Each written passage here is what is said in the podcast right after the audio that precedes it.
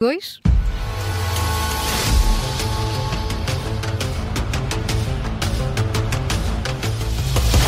Começa agora o Fact Check das Manhãs 360 com o jornalista Maria Miguel Duarte. Bom dia. Bom dia. Vamos ao debate dos debates para as legislativas, o frente a frente desta segunda-feira entre Pedro Nuno Santos e Luís Montenegro. Isso mesmo, vamos lá. Espero que tenham assistido no conforto dos vossos lares, Uhum. com pipocas, mantinhas, tudo o que têm direito. Tudo, tudo, tudo. Claro.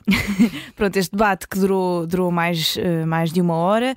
Vamos então analisar algumas verdades e mentiras ditas por estes candidatos. Por exemplo, eh, nos dados sobre a economia portuguesa, o secretário-geral do PS em dois momentos referiu o crescimento económico de Portugal. É verdade, disse que Portugal foi a terceira economia da União Europeia que mais cresceu em 2022, certo? Uhum, exatamente, de facto, os dados do Eurostat mostram que é verdade.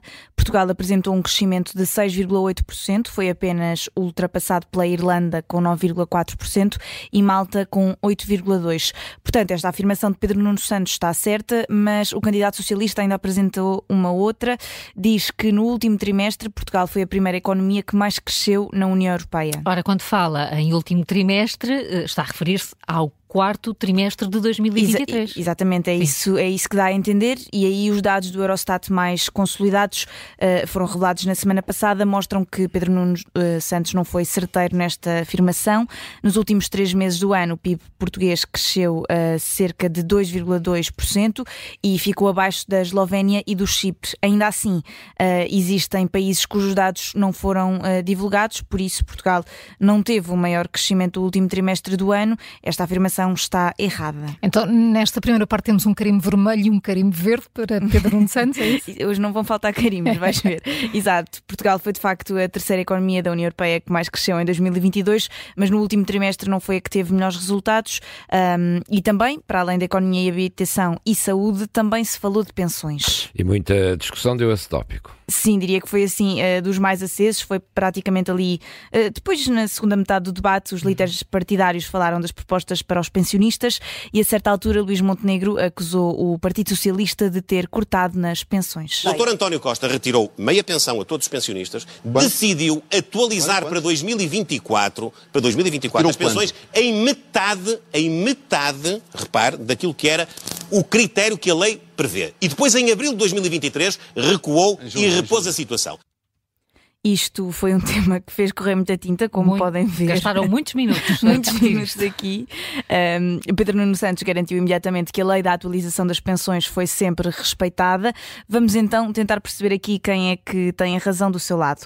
Um, em outubro de 2022, o governo anunciou um complemento equivalente à meia pensão, isto para diminuir o impacto da inflação. Pouco depois anunciou que a atualização de janeiro seria metade do que dita a lei, isto devido ao- a este aumento feito em outubro.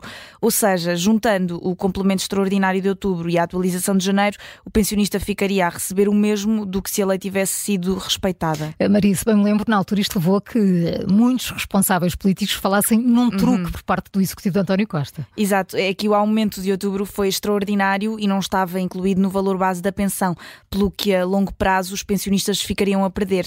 Ou seja, na prática, a lei da atualização das pensões não foi cumprida, mas o segundo mas desta questão é que o governo reverteu o corte que seria permanente. Em abril, aprovou em Conselho de Ministros um aumento intercalar das pensões, que teve o valor de 3,57%, e garantiu então que a lei da atualização das pensões eh, era cumprida na íntegra. Ou seja, é certo que sim, houve um corte de cerca de mil milhões de euros, mas esse corte viria então a ser revertido pelo governo ainda em 2023. Por isso, esta afirmação de Luís Montenegro está praticamente certa, quase quase. Praticamente certo. Então, qual é o carimbo final de hoje? Temos um carimbo misto. Então, vamos a, tópicos. Pedro Nuno Santos, um verde e um vermelho, sobre os dados do crescimento económico. E para Luís Montenegro temos assim um verde esbatido. Mas estes são só alguns dos pontos mencionados eh, neste Sim. debate de ontem. Há um artigo do Observador que analisa as várias afirmações dos líderes do PS e do PSD. Para já temos um carimbo misto. Misto. no Fact Check da Rádio Observador com a Maria Miguel Duarte.